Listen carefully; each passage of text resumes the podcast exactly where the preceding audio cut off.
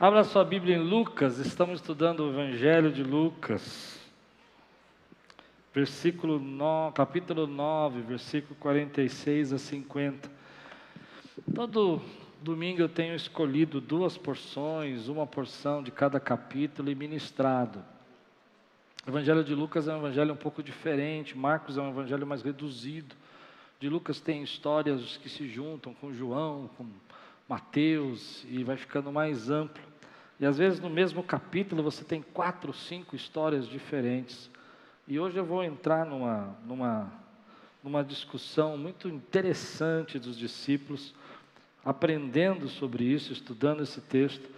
Cada vez que Lucas vai trazendo Jesus mais próximo da crucificação, ele vai mostrando as, as das dificuldades internas que o grupo estava passando. E a gente vai ver uma agora. Mas antes, levante bem alto sua Bíblia e diga: Essa é minha Bíblia.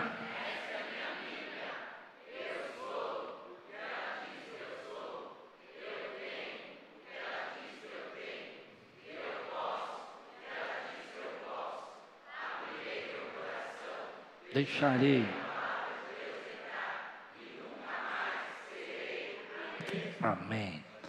Lucas 9, 46 a 50 diz assim: Começou uma discussão entre os discípulos acerca de qual deles seria o maior. Jesus, conhecendo os seus pensamentos, tomou uma criança e colocou em pé a seu lado. Então lhes disse: Quem recebe esta criança em meu nome, está me recebendo. E quem me recebe, está recebendo aquele que me enviou. Pois aquele que entre vocês for o menor, este será o maior. Disse João: Mestre, vimos um homem expulsando demônios em teu nome, procuramos impedi-lo, porque ele não era um dos nossos.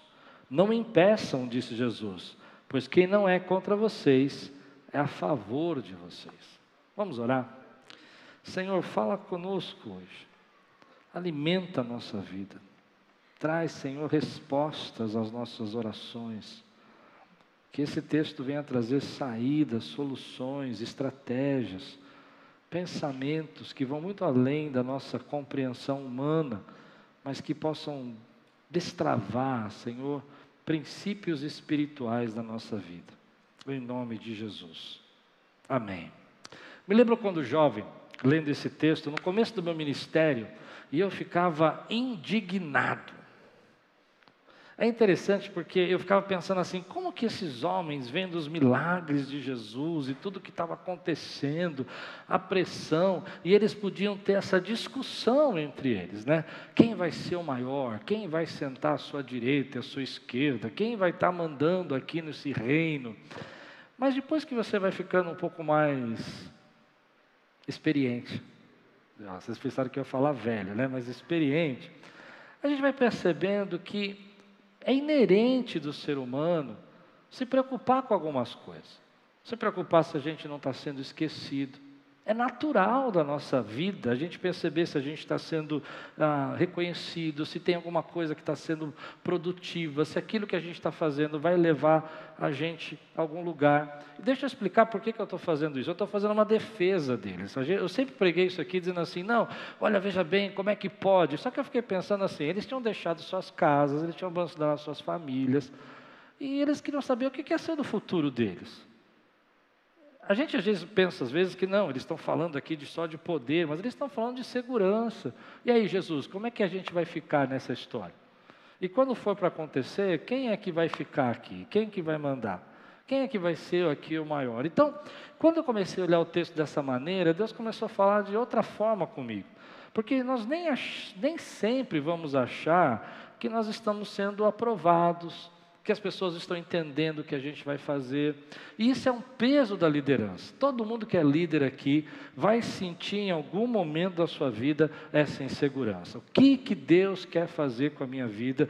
Por que, que eu estou passando? Será que está valendo a pena todo esse sacrifício? Será que vale a pena todo esse esforço? Será que Deus vai lembrar? Será que essa empresa que eu trabalho vai lembrar de mim? Será que essa, eu estou me desgastando tanto nesse negócio aqui? E será que quando esse negócio deslanchar, deslanchar, ele vai lembrar que fui eu que fiz, o meu chefe, o meu patrão. Essa é uma crise que a gente passa na nossa vida e eles passaram. Sempre vai ter uma pergunta na nossa cabeça: quem está à frente, quem vai ser o maior? E aí, na liderança que você vai aprendendo a cuidar disso, aí você aprende que se você disser que é Pedro, o João fica bravo, e se você disser que é João, quem aqui tem uma empresa, quem aqui tem uma, uma, uma carreira, um ministério, quem cuida de alguma área da igreja, vai passar por isso. Está dentro do nosso coração. Como é que a gente fica, Jesus? Como é que vai ser a nossa situação? O que, que vai ser o nosso futuro?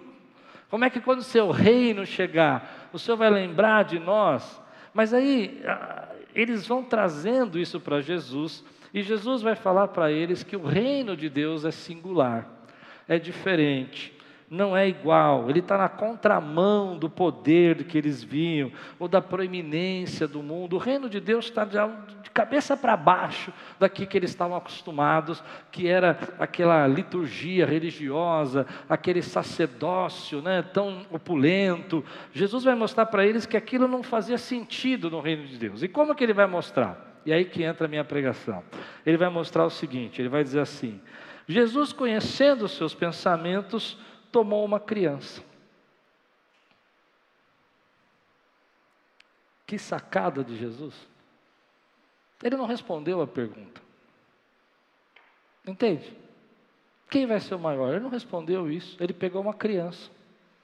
Ele pôs uma criança no colo e falou: ó, quem fizer uma dessas crianças fez para mim. Que líder, hein? Percebe a liderança dele? E o que, que ele quer dizer? Ele quer dizer o seguinte: uma criança pode te devolver o que você faz para ela? Uma criança entende, reconhece profundamente a ajuda que você deu para ela? Nem sempre. Você fez um monte de coisa e ela ainda reclama. Não é assim? Às vezes você não consegue entender que Jesus está mostrando para nós que no reino de Deus, a devolutiva da nossa vida, do nosso sacrifício, não vai vir dessa criança, mas vai vir da certeza que se você fez para ela, fez para ele. E aí começa então a mostrar para nós que nós somos desafiados a servir sem olhar quem, sem saber se as pessoas vão poder responder, sem esperar nada em troca. Como é difícil isso. E eu vou já, eu vou, eu vou me complicar um pouco no sermão e eu vou me colocar aqui. Como é difícil isso, não é difícil? Você fazer e as pessoas às vezes não reconhecerem. E os filhos são assim. Os filhos são assim. Filhos às vezes chegam para nós e falam coisas absurdas, do tipo: Você nunca me ajudou, você nunca me apoiou. E dá vontade de falar: Limpei as suas fraldas. Mas você, não é? Eu já vi crianças dizerem para os seus pais, adolescentes para os seus pais, você nunca esteve do meu lado. Eu falei, paguei tua escola desde que você nasceu. As crianças às vezes não reconhecem. Então a primeira lição que eu quero tirar para nós aqui é que o reino de Deus é uma pirâmide invertida. O que é essa pirâmide? Lembra quando você estava na escola, você aprendeu a pirâmide de Maslow, assim, que ela, ela aponta para cima e o poder está aqui em cima? Lembra disso ou não? E embaixo é a plebe. Não era assim? É o povo, é os operários, em cima a diretoria, né? Jesus pegou essa pirâmide e virou de ponta cabeça. E falou: se você quer ser um líder, se você quer ser alguém no meu reino, você tem que servir. E você tem que servir sem olhar quem. E você tem que servir por amor a mim. E você tem que confiar em mim. E você tem que acreditar em mim, naquilo que eu vou fazer na tua vida. No mundo, poder é por poder. As pessoas querem crescer para dominar. No reino, você recebe poder para servir. No mundo, quanto mais alto é o seu título, mais você pode mandar. Não é assim? No reino, quanto mais alto é o seu título, mais você tem que lavar os pés dos outros. E esse é o desafio. A pirâmide inverteu na nossa liderança e a gente começa a entender que a gente está na contramão do mundo. E Jesus vai falar para nós que essa pirâmide invertida, ela, ela é cansativa às vezes, porque, como eu disse, a criança não sabe o que você está fazendo, mas Deus sabe o que você está fazendo. Só quando ela ficar madura mesmo, que ela vai entender o que você fez. Hoje eu louvo a Deus pela minha mãe, por todo o sacrifício que ela fez da enfermidade dela, de cuidar de mim. Mas quando eu era adolescente, eu me achava abandonado. Mas hoje eu entendo a força que ela fez. Aí outro dia, essa história é real. Eu estava muito indignado, bravo. Eu falei, eu estou contando de mim para vocês, tá? Não estou falando de ninguém. Eu estava assim, poxa, parece que as pessoas nunca te valorizam, né? Já sentiu isso alguma vez? Eu estava bravo mesmo, aquele dia eu estava meio azedo. E eu falando, eu falei com um amigo, que nós estávamos almoçando, um amigo muito querido, e a gente estava sentado assim, eu falei, cara, as pessoas parecem que chegam para nós e tratam a gente como, como nada. Falam com a gente como se a gente não fosse nada. Aí comecei a dar minhas carteiradas. Falo agora como louco. Lembra daquela expressão do Paulo que fala, agora saio do, de mim, né? Ele fala, estou falando como um louco. Aí eu comecei a falar para ele, estou falando como um louco agora. Não, não vem de mim isso. Eu estou falando, puxa, a gente anda com fulano, conversa com Beltrano, tem pessoas assim que pedem conselho para a gente. Mas parece que a gente faz e faz e faz, e as pessoas olham para a gente e a gente não é nada. E eu fiquei esperando o retorno. Eu amo esse meu amigo. Eu fiquei esperando o retorno.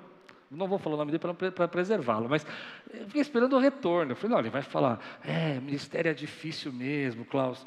Aguenta aí, as pessoas não reconhecem, mas Deus sabe. Sabe aquelas coisas meio, meio, meio arranjadas, assim que você fica imaginando? E nós estávamos almoçando, ele pegou um pedaço do bife, pôs na boca e deixou eu continuar chorando. Quando ele acabou de mastigar, ele falou assim: Mas Klaus, a gente não é nada mesmo.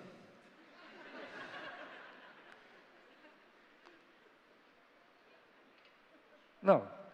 Vocês estão rindo de mim ou da situação? Na hora que ele falou isso, eu falei, hum, deu uma engasgada aqui.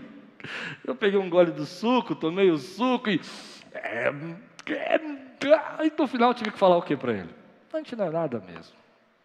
É interessante como isso mexe com a gente. Nós, às vezes, ficamos presos a esses sentimentos, reclamando e tudo mais, porque faz parte. Então, eu não estou defendendo agora, eu preciso abrir um hiato aqui, né? As pessoas que nos ofendem, as pessoas que são grosseiras, as pessoas que não sabem honrar. Não estou defendendo essas pessoas. O que eu estou dizendo para você é que a liderança é difícil. Que as pessoas às vezes não vão entender, você vai ajudar pessoas. Quem aqui já não viveu com isso, de aconselhar uma pessoa? Eu já vivi isso no ministério muitas vezes, de aconselhar duas, três horas a pessoa, aí na hora do testemunho que a gente faz no cu de ação de graça, por favor, por favor, não mude o seu testemunho por causa disso que eu vou falar.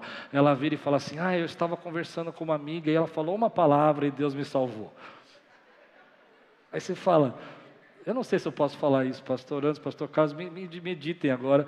É, não vontade de falar infeliz, eu estava te entendendo.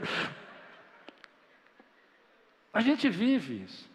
Mas o que eu quero pregar hoje é que, apesar de todas essas as ingratidões, Deus está no centro da nossa vida e Ele tem um chamado para nós.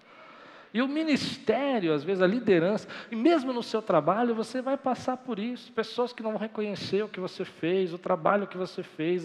E quantas vezes, quem trabalha aqui com serviços, serviços gerais, assim, qualquer tipo de serviço, parece que eu já trabalhei com serviço e a pessoa parece que compra para você uma parede pintada, mas ela quer o rodapé, ela quer o ar-condicionado e ela acha que está tudo incluso na cabeça dela.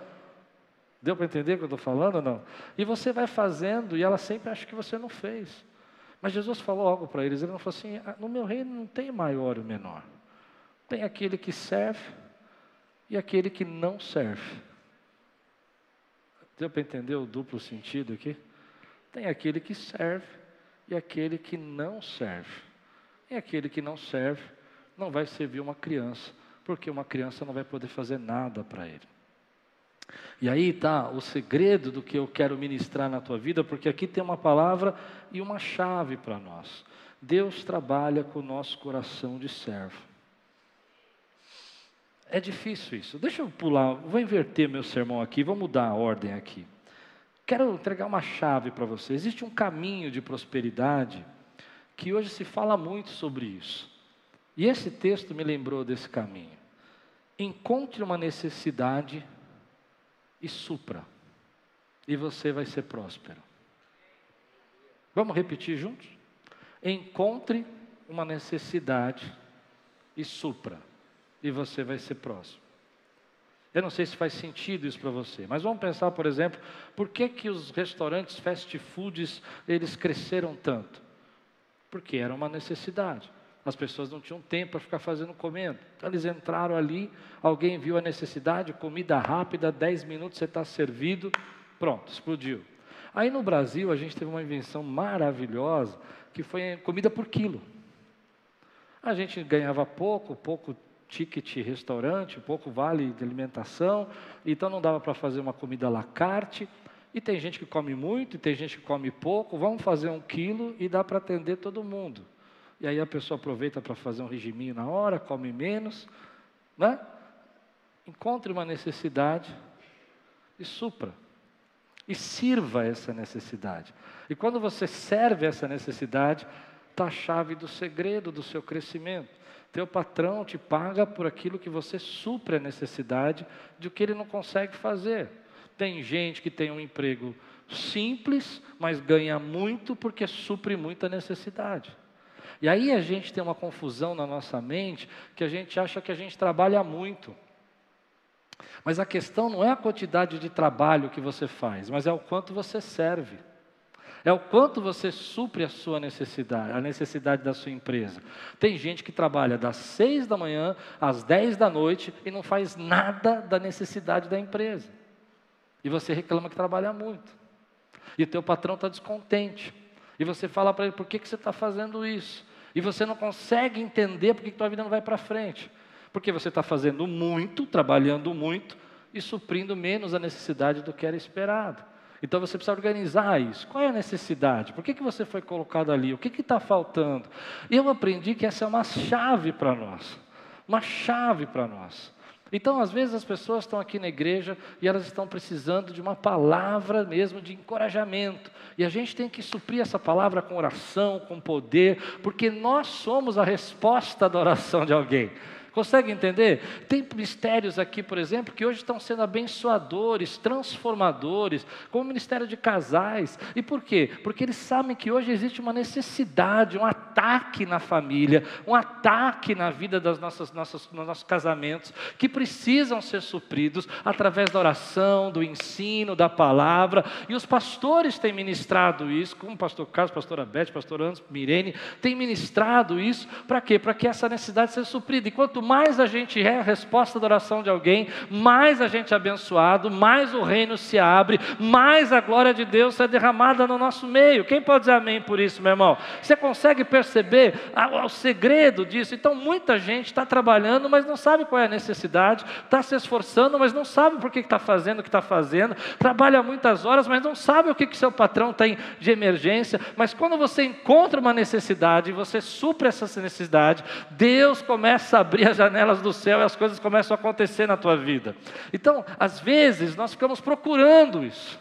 Falando, Deus, por que, que eu quero uma mudança na nossa vida? Então, por exemplo, por que, que eu acho que Aquiles tem crescido, tem sido abençoado? Eu vou dizer por quê. Porque existe uma necessidade hoje que nós precisamos suprir como povo de Deus, e quem está comigo, diga amém, que é palavra e unção do Espírito Santo. Nós precisamos ter palavra e ter unção, precisamos ter comunhão também, precisamos ter amor e família, precisamos ser família, e nós estamos suprindo essa necessidade de gente que está chegando aqui, que precisava ser abraçada, precisava ser amada e sentir o amor de Deus. E Deus tem derramado a graça dele sobre nós. Aleluia. Mas aí vai lembrar, aí você vai entender porque eu inverti a minha pregação. Porque para eu encontrar essa necessidade, eu tenho que passar por um estágio. E o estágio qual é? Coração de servo. Não tem como eu encontrar essa necessidade se eu não passar por um estágio se o meu coração não for um coração de servo. E um coração de servo, ele não acontece num dia. Eu achava que meu coração era de servo. No começo do meu ministério, eu falava: não, meu coração é um coração de servo. Eu tive que passar por renúncias, humilhações, gente que me esqueceu, gente que me humilhou. Tive que passar por isso. Família, minha família, que não me reconhecia ministerialmente. E Deus estava formando o meu coração. Para que eu pudesse no futuro ter essa mente que Deus está te dando, que quanto mais você serve, mais Deus reconhece a tua autoridade. E a minha e a sua recompensa vem do Senhor, e ninguém vai roubar essa recompensa na tua vida. Então, olha que interessante, aqui eu entrei num problema, consegue entender meu problema? Porque se a prosperidade é conhecer uma necessidade e suprir, se eu não tiver um coração de servo, eu nunca vou ver a necessidade. Fez sentido o que eu falei? Eu nunca vou ver. Por quê? Porque eu sempre estou pensando naquilo que eu vou precisar receber, o que eu vou fazer. E Deus está falando comigo hoje. Deus está falando assim, filho, eu quero prosperar você. Mas qual é a necessidade das pessoas que estão ao nosso redor? Tem gente que precisa de palavra e Deus vai levantar você para entregar essa palavra. E Deus vai te dar essa autoridade. Tem gente que precisa de ajuda, de uma comida, cesta básica. E às vezes, eu me lembro dos irmãos entregando cesta básica aqui, às vezes tem gente que bate portão na cara deles depois de pegar a cesta básica. Mas eles estão lá, entregando. Porque eles sabem que o reconhecimento vem do Pai. Existem algumas coisas que eu aprendi nesses anos todos sobre coração de servo. E eu tenho duas que eu guardo na minha vida o tempo todo. A primeira delas, a maioria não gosta, mas eu prego isso aqui desde o começo da Quiris, eu acho.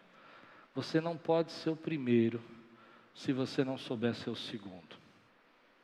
Me lembro do meu primeiro dia do seminário, foi a primeira aula que eu recebi.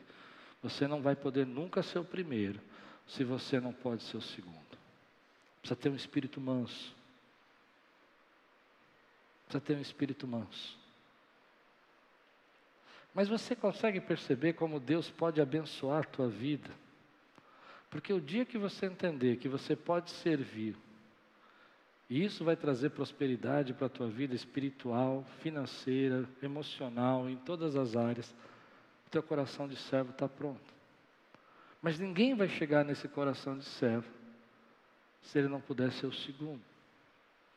Se ele não conseguiu caminhar junto com ninguém.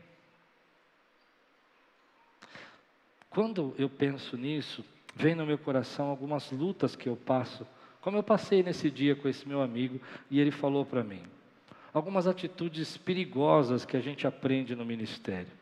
Primeiro, é que a gente acaba esquecendo um pouco dessas coisas.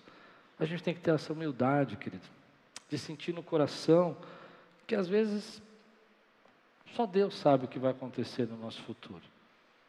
Que é Ele quem vai coordenar a nossa vida. O Hernandes Dias Lopes, no comentário dele, ele escreveu uma frase que eu gostei muito. Ele diz assim: No reino de Deus, não é espaço, não há espaço para proeminências. Não tem espaço. A gente gostei dessa frase. Depois você vai ver que nós vamos continuar o texto. Eles vão falar de uma intolerância. Eles têm uma certa intolerância com as pessoas que estão falando de Jesus no lugar deles. E essa intolerância às vezes acaba impedindo a gente de crescer, de aprender com os outros. Então, existem situações na nossa vida que vão desenvolvendo esse coração de servo, e a primeira delas é que para ser grande eu preciso aprender a servir, e a segunda, para poder ser o primeiro, eu tenho que saber ser o segundo, e o caminho disso é entender que quando eu sirvo, e eu quero dizer isso para você com toda a minha fé, Deus vai honrar você. Vou repetir. Deus vai, aguenta, aguenta mais um pouco. Deus vai honrar você. Aguenta mais um pouco, porque Deus vai fazer acontecer. A resposta está chegando. Você crê no que eu estou dizendo, meu irmão? Não deixa ninguém tirar você do foco. Ele sabe tudo o que você está fazendo para o reino dele. Às vezes a mãe, eu escuto líderes da nossa igreja, professores da, da escola é, do, da, igreja da criança, às vezes falam, pastor, é tão difícil, a mãe não nem reconhece o que a gente está fazendo. Deus sabe o que você está fazendo. Deus sabe. Às vezes eu escuto gente do louvor falando para mim assim, ah, pastor, é tão difícil, a gente chega tão cedo para ensaiar e parece que ninguém, ninguém vê. E Deus sabe o que você está fazendo. Quem pode dizer amém por isso, meu irmão?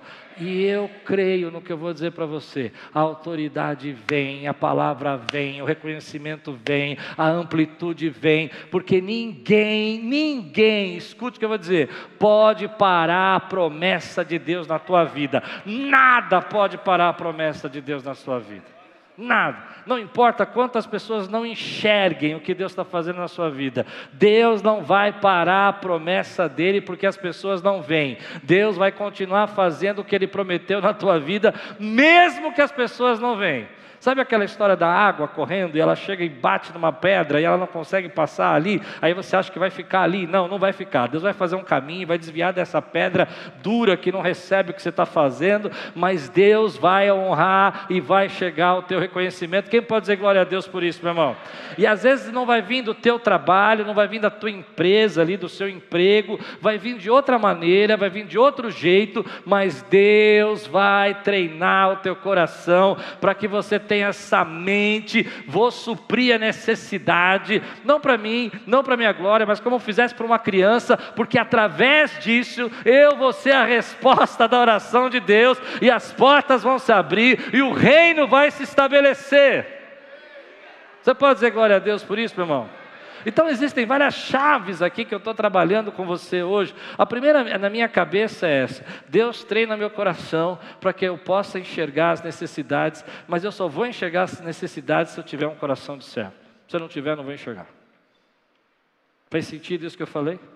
Mas quando eu sou a resposta da oração, quando eu enxergo a necessidade, as portas que estavam fechadas começam a se abrir o reconhecimento vem. Se não vem daquele lugar, Deus não é injusto para esquecer o que você fez. Mas vai vir do lugar que você está plantado, vai vir do lugar. Escute, vai vir do lugar que você está plantado, porque Deus vai honrar você nesse lugar. Você crê nisso? Mas aí eles entram numa segunda crise, que eu acho muito interessante, uma crise muito importante. João levanta essa crise, ele fala: Disse João, mestre, vimos um homem expulsando demônios em teu nome, procuramos impedi-lo. Olha o que ele vai dizer: Porque ele não era um dos nossos. Não impeçam, disse Jesus, por quem não é contra vocês, é a favor de vocês. O que está acontecendo aqui é que tem algumas pessoas que acho que seguiram Jesus da distância, ou não eram, não faziam parte dos doze, e começaram a falar do amor de Deus, e começaram a expulsar demônios, começaram a fazer a obra. E os discípulos não gostaram. Eles não, não, não, pode parar. Você não está no nosso grupo. Você não faz parte do nosso time. Vocês não podem fazer isso. E aí, João, ouvindo essa história toda de Jesus, espera um pouquinho, será que eu fiz certo? Será que eu devia ter parado aqueles homens? Mestre, tinha um pessoal aí, a gente falou para eles não fazer. Jesus disse: Não, não, deixa eles fazer. E essa pergunta me trouxe algo no coração. Será que a gente precisa de ajuda?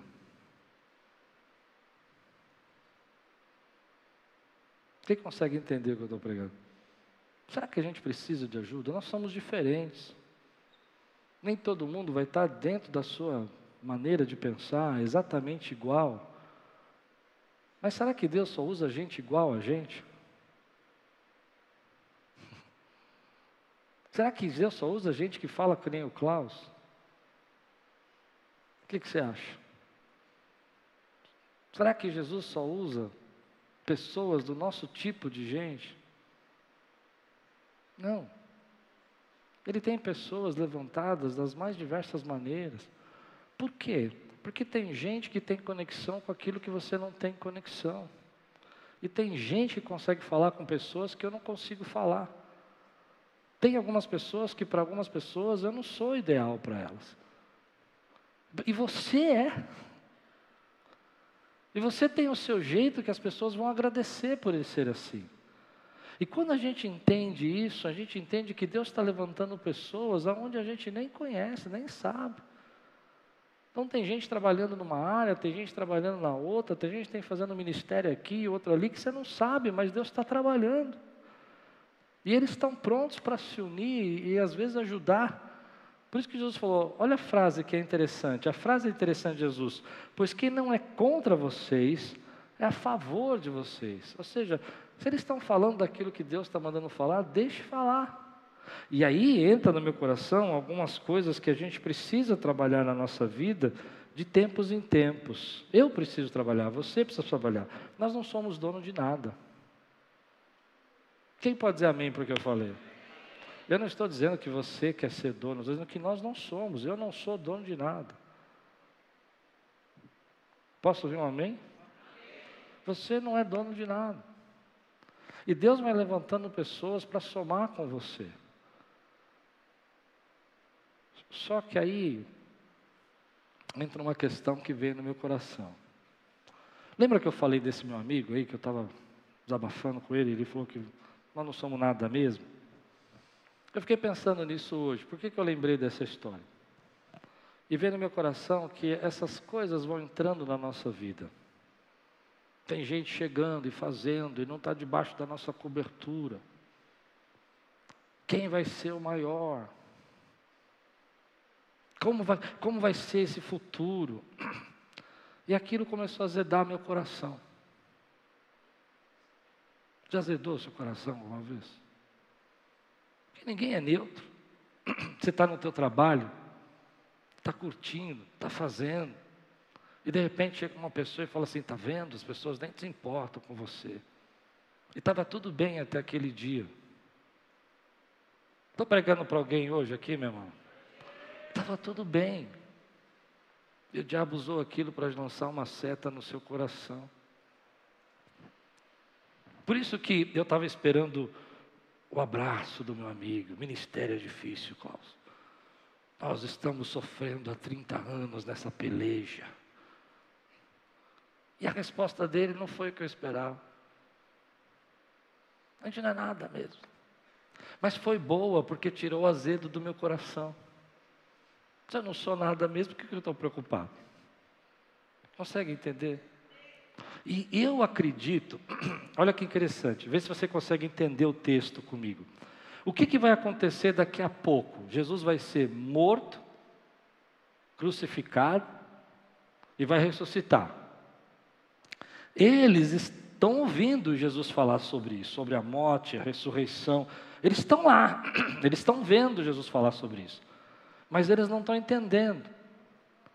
E de repente, diz a Bíblia, volta um pouquinho comigo, que você vai entender, ela vai falar exatamente isso. Ela vai falar assim: ah, começou uma discussão. Olha o que Jesus está falando, eu vou morrer, vou ressuscitar, e terceiro dia e tal. E eles estão discutindo. Alguma coisa inflamou ali. E aí tem uma lição que eu quero tirar para a minha vida. Não deixo eu não deixo, em nome de Jesus, que esses tipos de sentimento desviem o propósito de Deus na minha vida. Diga amém por isso, querido. Nada vai parar. Porque eu aprendo que isso vai acontecer para o resto da tua vida se você for líder. Não importa, querido. Quer ver um exemplo que eu vou dar? Fiquei pensando se esse exemplo era bom, não sei se é bom, mas espero que seja. Você chega numa igreja nova, e ninguém te conhece, aí você faz amizade, todo mundo te abraça, todo mundo lembra de você, não é assim? Todo mundo, quanto tempo dura? Três meses? Dois meses? É verdade ou não é? Daqui a pouco você não é mais uma novidade, né? Graças a Deus que a Quiris é muito amorosa. Mas quanto tempo dura? Não sei. E aí eu fiquei pensando nisso. E de repente você perde tudo que Deus estava fazendo na tua vida porque essa semente entrou no teu coração.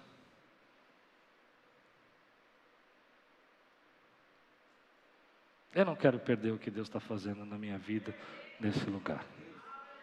Nada vai roubar. As pessoas podem ser que não gostem de você ou não gostem de mim. As pessoas podem ser que não acreditem no que você está fazendo ou não acreditem no que Deus está fazendo. Mas Deus está, obrigado, querido nesse lugar, respondendo às nossas orações e usando a sua vida. Quem pode dar um brado aqui e dizer glória a Deus? Então, o que, que Deus mandou eu falar nessa noite? Essa frase. o reconhecimento virá. Levanta a tua mão e diga aí: o reconhecimento virá. Pastor, como você pode afirmar isso? Porque a Bíblia diz que Deus não é injusto para esquecer o que você fez. Ele não é injusto. Ele virá. Tem pessoas que às vezes falam comigo como que eu fosse menos que nada. Sabe? E eu até gosto. Eu vou explicar por quê. Porque elas me lembram que eu não sou nada. É claro que eu prefiro estar com as pessoas que gostam de mim e que falam bem comigo. Quem é que gosta de ficar apanhando né, o tempo todo? Mas às vezes eu falo, sabe, foi bom. Eu lembrei que eu não sou nada, vou para casa mais feliz hoje. Mas eu sei que, meu Deus, vê a minha luta, vê o meu sofrimento, vê a minha angústia, vê o quanto que eu sirvo, o quanto que eu faço. E apesar do egoísmo das pessoas ou da ingratidão, Ele vai derramar a bênção sobre a minha vida. Porque eu quero, e aqueles que querem se preparem para dar um brado aqui. Eu quero ser a resposta da oração de alguém aqui. Quem pode dar um brado aqui, meu irmão? Última palavra. Não pare o teu trabalho. Não deixe isso na sua empresa, no seu trabalho, entrar na sua cabeça. Sabe essa conversa de corredor? No final você não vai ser lembrado. Tem alguém te olhando, irmão. Tem alguém te vendo. Eu me lembro quando muito novo, 24 anos, entrei numa empresa e era uma empresa de petróleo. Sentei na minha mesinha e o tesoureiro sentava do meu lado, o, gerente ficava aqui e o diretor ali. O tesoureiro sentou do meu lado e falou assim: vou te contar, hein? Quem senta nessa mesa não fica. Nunca reconhecido. Aquilo era para acabar com qualquer um, né? Mas sabe o que veio no meu coração? A minha vida está nas mãos do Senhor. Ele vai fazer. E fui muito honrado naquele lugar. Trabalhei só seis meses, Deus me tirou lá, graças a Deus, a empresa faliu depois, mas fui muito honrado naquele lugar. Saía para tomar café todo dia com o diretor da empresa, ele que pagava o café. Muito honrado. Mas ninguém nunca soube. Você acredita que ninguém nunca soube que eu tomava café com o diretor? Porque a gente saía por uma outra porta escondida. Então não importa o que as pessoas sabem, importa o que Deus vai fazer na tua vida. Você recebe essa palavra na sua vida, meu irmão? Hoje nós estamos vivendo um tempo muito difícil. Eu tenho conversado com alguns pastores, eu tenho percebido que depois da pandemia, não sei se você já percebeu, algumas coisas mudaram dentro da gente. Não é? Mudou ou não? Ah, tem gente que fala para mim assim: não, isso, isso eu não vou esperar mais, eu vou fazer isso agora. Eu escuto muito isso. Não, tem que acontecer hoje. Meu irmão, o tempo pertence ao Senhor. Não pare de fazer o que Deus mandou você fazer até Ele parar, mandar parar. Se Ele não mandou parar, continue. Lembra do que eu ensinei hoje, que é muito importante. Supra a necessidade e você vai prosperar. Encontre uma necessidade e supra e você vai prosperar. Você recebe essa palavra hoje na sua vida? Agora, o mais importante de tudo, meu irmão, se eu posso te ensinar alguma coisa com amor, vão esquecer de você, não vão lembrar do que você fez, vão esquecer do que você ajudou. Quem consegue concordar com o que eu estou dizendo? Não vão lembrar o tempo que você passou com eles. Não é assim? Você vai fazer e as pessoas vão falar: não me lembro disso. Tem sermão que eu já preguei que a pessoa cita outro cara, não meu nome. Mas eu vou dizer uma coisa para você. Importa agradar a Deus, meu irmão. Importa estar no centro da vontade do Senhor. Que o teu coração seja mais leve. Que você possa guardar na sua mente o que Jesus falou. Pegue uma criança, põe no colo, olha para ela e fala: Ó, quem fez para ele. E no final ele diz uma frase que eu acho muito importante: quem quiser ser o maior, inverte a pirâmide e seja o menor. Quem quiser ser o maior, inverte a pirâmide e seja o menor. Quem quiser ser o maior, inverte a pirâmide e seja o menor. Ele não falou a pirâmide, eu sei, mas você dá para entender o que eu quero dizer. Você recebe essa palavra hoje? Deus não está procurando, querido, títulos, não está procurando diplomas, não está procurando grandes especialistas musicais, não está procurando grandes vozes especiais. Ele está procurando coração de adorador. E o coração de adorador é um coração de servo. A Bíblia nunca diz que Jesus está procurando os melhores talentos, as melhores cabeças e pensamentos, os melhores teólogos, os melhores professores, os melhores mestres. Ele está procurando um coração de adorador. E é esses que o Pai usa. Essa semana eu vi um meme na internet, uma, uma pastora pregando, e ela disse: Cadê aquele rapaz que estava puxando o cabo? Vocês viram isso? Ela estava pregando, cadê aquele rapaz que estava puxando o cabo? E aí ninguém achava o rapaz. O que, que o rapaz estava fazendo? Ela estava num congresso, e o rapaz era o cara que segurava o cabo da câmera. E ela cismou com ele: cadê aquele rapaz que estava segurando o cabo?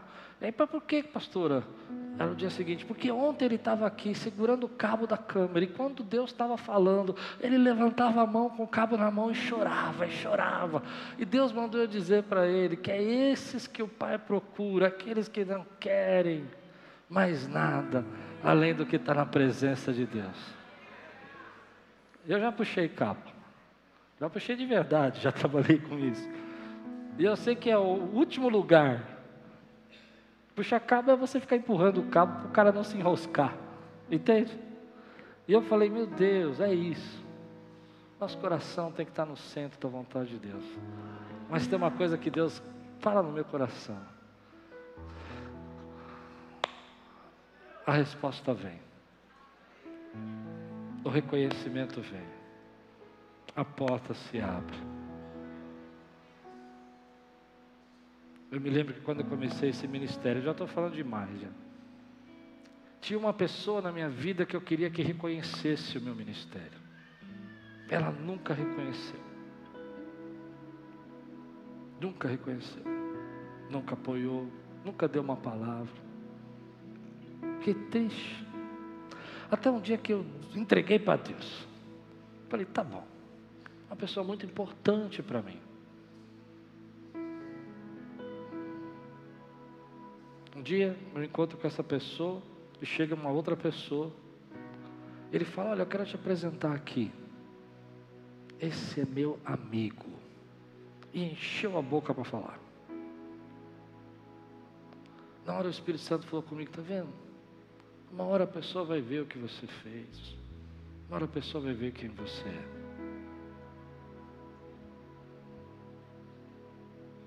Era uma pessoa muito importante para mim. E eu só queria que ela dissesse: Valeu. Eu só queria que ela dissesse: Obrigado. Entende? Mas chega uma hora que Deus dobra até os corações. Fique em paz. O Pai vê. O Pai sabe. O Pai vê. O Pai sabe. Não deixa ninguém parar aquilo que Deus começou na tua vida. O reino precisa de você. Os seus dons são importantes. É duro, é difícil, mas tem uma multidão que precisa ser alimentada e Deus vai usar você para alimentar. Ele vai fortalecer com graça, com saúde, com bênção para que nunca falte condição para você ser a resposta da oração de alguém. E quando todo mundo te esquecer, Ele vai dizer assim: Eu sei o que você está fazendo, porque eu te vejo no quarto secreto, de porta fechada, onde ninguém te vê, disse o Senhor. O Pai te vê, Deus te vê, onde ninguém te vê, o Pai te vê. Você recebe essa, essa palavra na sua vida. Fica de pé no teu lugar, quero orar com você. O diabo usa o desprezo às vezes. Escute o que eu vou dizer. É uma artimanha do diabo usar o desprezo. Dá para entender o que eu estou dizendo? É uma artimanha dele. Demorei muito para entender isso. Você vai lá, eu era músico, tocava uma música, um baixo, bonito. Chegava um cara para mim e falou assim: Você não toca nada hoje. Estava tudo errado. Eu ia para casa triste, chateado. Entende? Porque eu tinha feito o meu melhor. Um dia eu entendi que o diabo usa o desprezo. Eu não estou dizendo que aquela pessoa, não, era a palavra lançada. Você entende o que eu estou pregando? Para parar você. Você está fazendo uma janta em casa, uma benção, uma delícia. E aí o teu marido sem sabedoria vira lá e fala, nossa, queimou arroz de novo. Aquilo já vira uma briga. O diabo usa isso usa isso. Me lembro uma vez que eu fui chamado para fazer uma gravação de um DVD, só para ajudar. Não era, pra, não era meu emprego, meu trabalho, eu estava só ajudando. E eu estava chegando na igreja, uma igreja muito grande São Paulo, o rapaz me viu e falou assim: Você, você, vem aqui. E eu não entendi, ele bravo comigo. Você tem que tirar esses negócios daqui e levar para lá, não sei o quê. Eu olhando assim, falei: os caras tavam, a Lupe estava comigo, né? E ele gritava, ele gritava. E eu tinha sido chamado, irmão, para fazer a consultoria do evento. Não era para trabalhar. Só ia fazer consultoria. E ele gritava comigo. E aí eu fui puxar cabo. Não é? Eu falei, o que, que você precisa? Precisa tirar isso aqui daqui e levar ali. Aí eu abaixei assim, fui pegar os cabos. Chegou o responsável pelo evento falou: Cláudio, o que você está fazendo aí? Tomei outra bronca. Eu falei. Eu falei, ele mandou tirar daqui e levar para lá, eu estou levando. Mas por que, que você está fazendo isso? Nós estamos te esperando lá. Eu falei, porque ele está gritando, ele está mandando tirar. E aí no final, por que, que você está gritando com o pastor? Eu não sabia que ele era pastor. A confusão. Acabou que tiraram. No dia seguinte eu cheguei para ver o evento, era o dia do evento, para trabalhar no evento aí, sim. E aí o rapaz me viu. Irmão, eu fiquei com dó. Porque ele me viu e falou assim: Ô oh, pastor querido, que benção te ver. Eu falei: agora não vale. Agora não vale. Você acha que agora vale? Não vale. Eu falei: te dou uma, um abraço. Mas aquilo me ensinou uma lição, sabe? Deixa Deus, Ele vai te colocar nos primeiros lugares. As pessoas não querem que você sente nos primeiros lugares. Lembra da parábola de Jesus? Deus te coloca nos primeiros lugares. Você recebe essa palavra na sua vida? Bom, fecha os seus olhos. Hoje eu quero que você saia mais leve aqui. Levanta a tua mão e diga assim: Senhor, me mostra as necessidades, porque eu estou pronto para ser a resposta da oração que nada venha parar a obra que o Senhor tem na minha vida. Agora diga com a autoridade que Deus te deu: inimigo, em nome de Jesus, você não usa mais o desprezo para parar o que Deus começou na minha vida. Deixa eu perguntar para você, você entende isso que eu estou pregando? Você... Tem gente que faz um bolo e tem alguém para criticar o bolo, irmão. Tem gente que faz um arroz delicioso e tem alguém para falar, não gosta de ser um arroz. Irmão, tem sempre alguém para parar o que Deus está fazendo na tua vida por meio do desprezo, mas não deixe Deus parar. Agora, a última coisa que eu quero que você diga, levante suas mãos e diga assim: Eu sei que o que eu estou plantando, eu vou colher em nome de Jesus. E dá um brado aqui, adora ao Senhor, glorifica o nome dele, meu irmão. Aleluia, não tenha pressa. Não tenha pressa. Vou dizer uma coisa que está no meu coração. Depois da pandemia, eu sinto as pessoas com pressa para fazer, resolver. Querido, você não vai morrer agora não, vai viver muito ainda e vai acontecer muita coisa na tua vida. Você crê nisso? Ah, essa semana eu estava almoçando com o pastor Ademar de Campos, 70 anos de idade. E aí ele pega o violão, começa a cantar, né, amor? E fala assim: Eu tenho muitos planos. E eu com 51 achando que vou morrer, irmão. É verdade. Falei, pronto, não precisa falar mais nada, já fui ministrado. Falei, tenho muitos planos. Eu falei, então fui ministrado. Você entendeu porque eu fui ministrado? Deus tem planos com você. Deus tem sonhos com você. Em nome de Jesus. Nós estamos vivendo um tempo onde as pessoas têm nos desprezado, sim. Percebe isso que eu estou dizendo? Não é só com você, é comigo. Você entende isso que eu estou dizendo? Eu não estou reclamando, não, tá? É um tempo que nós estamos vivendo. Mas hoje eu estou ministrando uma igreja forte, saudável, sadia, que não vai parar por causa disso. Tem crítico para tudo. Eu costumo dizer para a Lupe que tem sempre um coveiro perto da gente, para tentar enterrar a gente. Entendeu essa expressão de coveiro? Mas ninguém vai parar o que Deus está fazendo na sua vida. Você recebe essa palavra na sua vida, meu irmão? Levanta bem alto sua mão, fala assim comigo, Senhor, obrigado. Porque eu sei que o Senhor vê. Em nome de Jesus. Amém.